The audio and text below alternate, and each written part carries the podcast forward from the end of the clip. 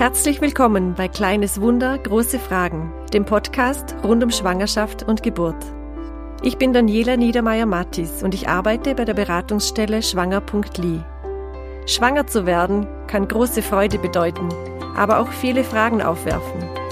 Unser Ziel ist es, dass Sie gut informiert, gestärkt und sicher Ihren eigenen Weg gehen können. In dieser Episode geht es um das Thema Bewegung.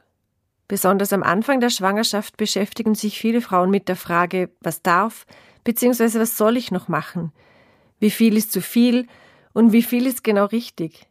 Ganz zentral dabei ist, seinen eigenen Körper mit allen Veränderungen, die eine Schwangerschaft mit sich bringt, besser kennenzulernen. Ich habe die Erfahrung gemacht, dass ganz viele Frauen, die noch nie schwanger waren, nicht wissen, wo ist denn dieser Beckenboden überhaupt? Wie kann ich denn diesen jetzt trainieren? Wie spanne ich den an? Den Beckenboden brauchen wir auch für die Geburt. Als Hebamme habe ich das schon auch gemerkt, wenn eine Frau sich mit ihrem Körper beschäftigt hat und ein bisschen weiß, okay, welche Muskeln funktionieren wie und sich auch irgendwie ein bisschen fit fühlt, das ist leichter für die Geburt. Gleich vorweg, wir wollen heute nicht über das Thema Fit mit Babybauch sprechen, sondern es geht uns um etwas ganz anderes. Fragen, die Klientinnen uns an der Beratungsstelle oft stellen. Fragen, die Frauen in der Schwangerschaft bewegen. Eben, was darf ich noch tun? Was soll ich meiden?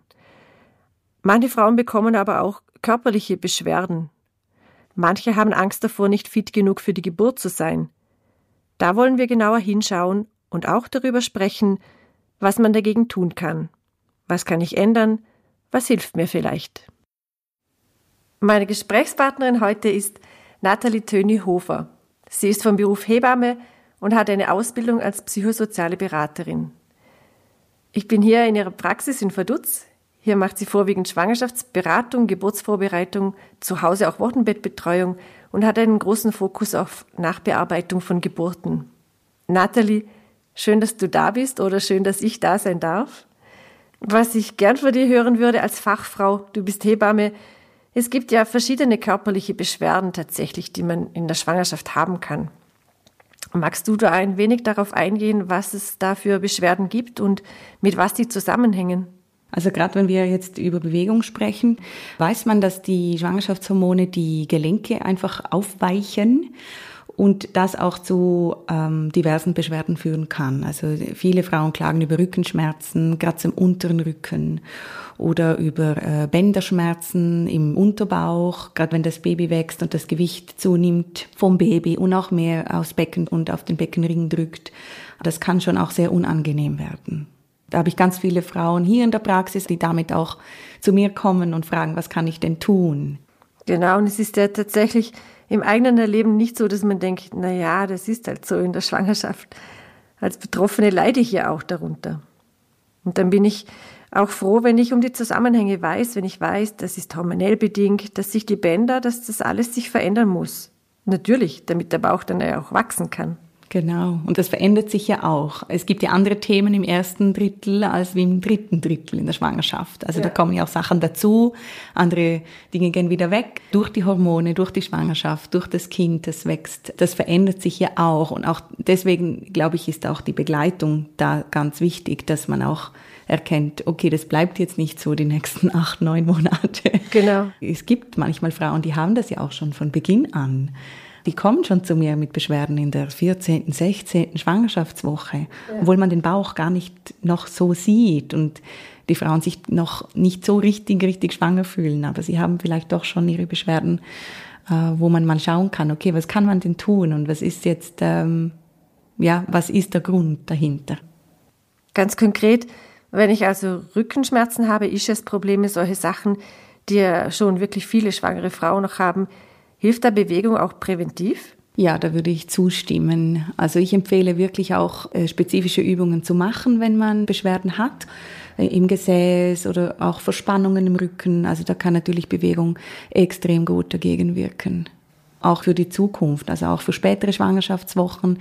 Gerade wenn Frauen schon früh Beschwerden haben, also ich sage jetzt mal vor der 20. Schwangerschaftswoche, so im fünften Monat ungefähr, dass man wirklich dort schon sich Hilfe sucht oder auch Unterstützung sucht von einer Fachperson, und einfach diese Körperübungen machen kann. Zum Beispiel die Dehnung vom Rücken oder vom Gesäß oder auch Aufbau von Rückenmuskulatur. Das kann sicher helfen, auch für die späteren Schwangerschaftswochen, gerade weil es ja beschwerlicher wird für den Körper und der Körper mehr tragen muss und das Gewicht zunimmt vom Kind und dass es äh, mehr auf den Beckenboden drückt und auf den Rücken und mehr beansprucht wird. Da kann man präventiv ganz, ganz viel machen.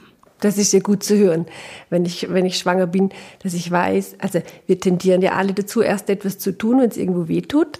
Ja, klar, genau. Dann ist es meistens ein bisschen spät. Genau, also wichtig, wichtige Info wäre, macht Sinn, früh genug anzufangen, ähm, weil es definitiv die Erfahrung zeigt, ich kann vorbeugend schon sehr viel tun, dass ich weniger Beschwerden habe. Absolut, ja. Ganz konkret, welche Bewegung tut mir denn gut in der Schwangerschaft? Welche Sportarten darf ich machen, die mir und dem Kind wirklich nicht schaden? Was würdest du da sagen?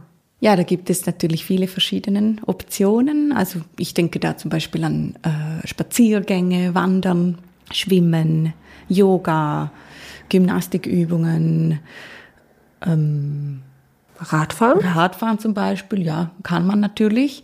Man muss einfach immer ein bisschen bedenken, wo die Sturzgefahr groß ist. Das würde mhm. ich eher vermeiden. Also da sprechen wir vielleicht auch von Reiten, von Skifahren. Eben beim Radfahren ist es wahrscheinlich so ein bisschen eine Grauzone. Ja, ja, absolut. So, also es gibt schon viele Optionen, die möglich sind. Ich würde jetzt nicht äh, Extremsport machen. Ich würde nicht auf einmal einen Marathon laufen wollen. äh, auch beim Wandern ist ein bisschen Vorsicht geboten angeboten. Ich würde mal langsam starten, weil auch der Körper unterschiedlich reagieren kann, wenn man in die Höhe geht gerade auch durch die Schwangerschaft und die körperlichen Veränderungen. Ja, ich, ich habe mal eine schwangere Frau erlebt, die vier Wochen vor der Geburt noch äh, eine lange Wanderung gegangen und die hatte nachher wirklich auch Beschwerden. Also die hatte Schmerzen im Rücken, eben einen harten Bauch oder das wären auch so Zeichen, da würde ich dann wirklich das nicht mehr tun. Mhm. So, wenn der Körper einfach die Zeichen gibt, hey, das war vielleicht jetzt doch zu viel. Also Beschwerden nachher sind wirklich ein Warnzeichen, also gerade auch so Rückenschmerzen oder der harte Bauch. Ja, oder auch extreme Erschöpfung. Ja. Also da würde ich auch ähm, hellhörig werden. Ja, und vor allem macht es ganz sicher auch einen Unterschied, ob ich hochschwangerer Wanderung mache und ungeübt bin oder ob das sowieso zu meinem Alltag gehört. Absolut. Dann geht das vielleicht eher noch. Genau. Alles, was der Körper schon kennt, kann er auch gut weitermachen. Eben bis auf die äh, Sportarten mit Sturzgefahr. Äh, sonst würde ich einfach nichts Neues versuchen. So, ich würde jetzt nicht beginnen, auf einmal zu wandern, wenn man das noch nie gemacht hat. Das heißt, die Sportarten, die ich vorher schon gemacht habe, die Übungen, die ich kenne, die kann ich auch tatsächlich weitermachen, wenn ich mich gut dabei fühle. Absolut, ja. Ich denke, das ist eine wirklich nützliche Info und wirklich wichtig zu sagen. Denn da geht es nicht nur um unseren Körper, die motorisch eingeübten, gespeicherten Bewegungsabläufe, sondern dass wir uns auch sicher fühlen, uns wohlfühlen, wenn wir während der Schwangerschaft etwas machen, was uns halt Freude bereitet und das wir schon kennen. Ich möchte noch über ein anderes Thema sprechen, das uns an der Beratungsstelle auch immer mal wieder begegnet, wenn es um Bewegung oder auch um Sport in der Schwangerschaft und danach geht. Weil fit sein und sich fit fühlen hat ja auch ganz viel damit zu tun, wie ich mich in meinem Körper wohl oder eben nicht wohl fühle, dann kann Bewegung einen entscheidenden positiven Einfluss haben durch die Glückshormone, die freigesetzt werden, wenn man körperlich aktiv ist. Und bis zu einem gewissen Grad kann man vielleicht auch dem entgegenwirken, wenn sich Frauen in der Schwangerschaft nicht so wohl fühlen und nicht so gut klarkommen mit der Veränderung im Körper. In Beratungsgesprächen, da erlebe ich immer wieder, dass eine Frau sagt, eigentlich habe ich wirklich Mühe damit, wie sich mein Körper gerade verändert. Ich bin es so gewohnt. Mir ist auch wichtig der flache Bauch oder wie ich aussehe. Und jetzt weiß ich, ich habe es mir gewünscht, vielleicht unbedingt, dass ich schwanger bin und jetzt sehe ich meinem Körper zu, wie er sich verändert und ich weiß, nachher wird er wahrscheinlich gar nicht mehr so sein wie davor. Da haben viele wirklich ein Problem damit. Kennst du das auch? Ja, das erlebe ich schon auch von vielen Frauen. Gerade so während der Wochenbettbetreuung ist es meistens eine Zeit, wo sich die Frauen nicht so wohlfühlen in ihrem Körper. Ich glaube, in der Schwangerschaft, ja, es gibt natürlich auch Unterschiede, aber da helfen die Hormone schon noch ein bisschen. Äh, Gerade so nach der Schwangerschaft ist es manchmal wirklich schwierig für die Frauen, so ihren Körper so anzunehmen, wie er jetzt ist. Man ist ja immer noch ein bisschen schwanger, auch optisch. Und das dauert einfach eine Zeit, bis sich der Körper einfach wieder rückbildet. Und ja, es kann sein, dass es nicht mehr ganz wird wie davor. Mhm. Der Körper wird so gebraucht von einer Schwangerschaft. Und ich erkläre das auch immer wieder so, dass es einfacher ist, das anzunehmen, anstatt dagegen anzukämpfen. Dass man die Veränderungen in der Schwangerschaft als positive äh, Erfahrung vielleicht wahrnehmen kann, weil ja das Kind dabei das Ergebnis ist. Ja, genau. Das Wunder der Geburt. Und ja ja, vielleicht hilft das ein bisschen, dass einfach der Fokus nicht so auf sich selbst und auf dieses Bild von außen, oder? Das ist ja mhm. auch gesellschaftlich geprägt, wie wir sein sollten und man sollte den perfekten Körper haben, die perfekte Mutter sein, die schon irgendwie drei, vier Wochen später mit einem Sixpack äh, spazieren geht äh, mit dem Kinderwagen. Ich glaube, das ist ein Riesenproblem. Ganz bestimmt, und da denke ich mir in der Beobachtung, unternehme ich mich nicht aus, auch immer wieder, wir haben es auch so unglaublich eilig. Ja, total. Okay, die Schwangerschaft ist vorbei, die Geburt, das Kind ist da und aber dann nicht in den Stress zu kommen, es muss alles schon gleich wieder so sein wie vorher. Es soll sich alles schnell wieder zurückbilden. Das ist schon eine Aufgabe, aus diesem Stress rauszukommen. Ja, das denke ich auch. Das ist ein großer, großer Fokus auch der Hebammenarbeit, bestimmt auch in deiner Beratungstätigkeit, einfach da zu entschleunigen. Äh, die Welt ist so schnell. Gerade wenn es um Kinder geht, müssen wir einfach einen Gang, besser zwei zurück. Ja, genau.